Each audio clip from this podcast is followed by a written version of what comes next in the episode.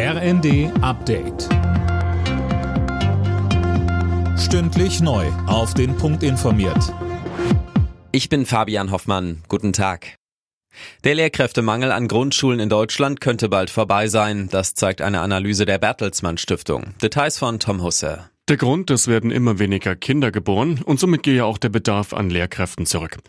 In den kommenden Jahren könnten demnach mehr ausgebildete Grundschullehrer zur Verfügung stehen, als gebraucht werden, um den Unterricht abzudecken. Die Bertelsmann-Experten sprechen von einem Lichtblick für das Bildungssystem. So würde die Politik mehr Spielraum bekommen, um die Qualität an den Schulen zu verbessern. Die Experten betonen aber auch, vor allem an weiterführenden Schulen, außer Gymnasien, wird die Fachkräftesituation wohl angespannt bleiben.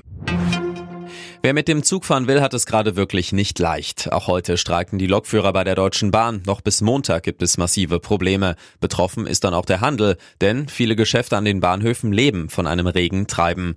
Thomas Oehme von den Promenaden im Leipziger Hauptbahnhof sagte uns, wenn es dann also kaum Reisende ab 5 Uhr gibt, dann werden dort auch die Geschäfte zum Teil ab 5 Uhr nicht geöffnet, sondern halt etwas später. Die allgemeine Stimmung kippt auch äh, bei den frustrierten Reisenden, die dann keine Verbindung kriegen. Das ist natürlich auch an den Informationspunkten dann ein Dauerbrenner-Thema, wo man also immer versuchen muss zu beschwichtigen.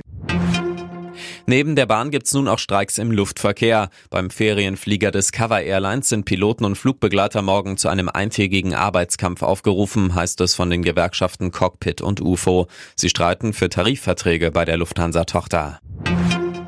In Deutschland leben immer mehr Menschen. Im vergangenen Jahr ist die Bevölkerung auf 84,7 Millionen angewachsen. Das ist ein Plus von 300.000, so das Statistische Bundesamt.